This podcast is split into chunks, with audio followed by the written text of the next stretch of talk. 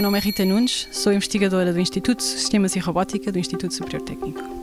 O nosso projeto foca-se numa doença que é a fibrilhação auricular e que afeta uh, um número elevado de portugueses. Portanto, o que é que é esta doença? Uh, se pensarmos no como é que é composto o coração, o coração tem diferentes uh, regiões, as aurículas e os ventrículos, que são responsáveis por bombear sangue para todo o organismo.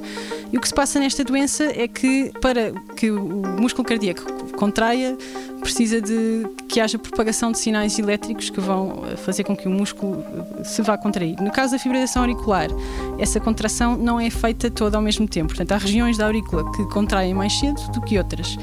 Para tratar este tipo de patologia, é preciso identificar quais são as regiões da aurícula onde de facto essa condução do sinal elétrico seja mais lenta. Uma das dificuldades da ressonância magnética em geral é que adquirir uma imagem demora tempo. E, portanto, quando estamos a focar, em particular, num órgão se mova, como é o coração, certamente que temos que ter em atenção que temos que sincronizar uh, a aquisição das imagens ao ritmo cardíaco.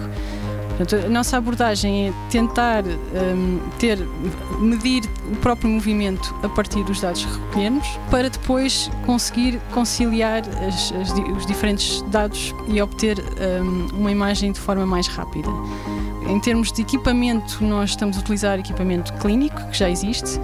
O que é inovador é a programação do equipamento propriamente dito. Portanto, a inovação é a nível de software e não a nível de hardware. Portanto, o software sim será alterado de acordo com, com esta, não só a nível de aquisição, como depois de, a partir dos dados que são recolhidos, obter a imagem final. 90 Segundos de Ciência é uma produção conjunta da Antena 1, ITQB e FCSH da Universidade Nova de Lisboa, com o apoio do Santander Universidades e da Nova Artis.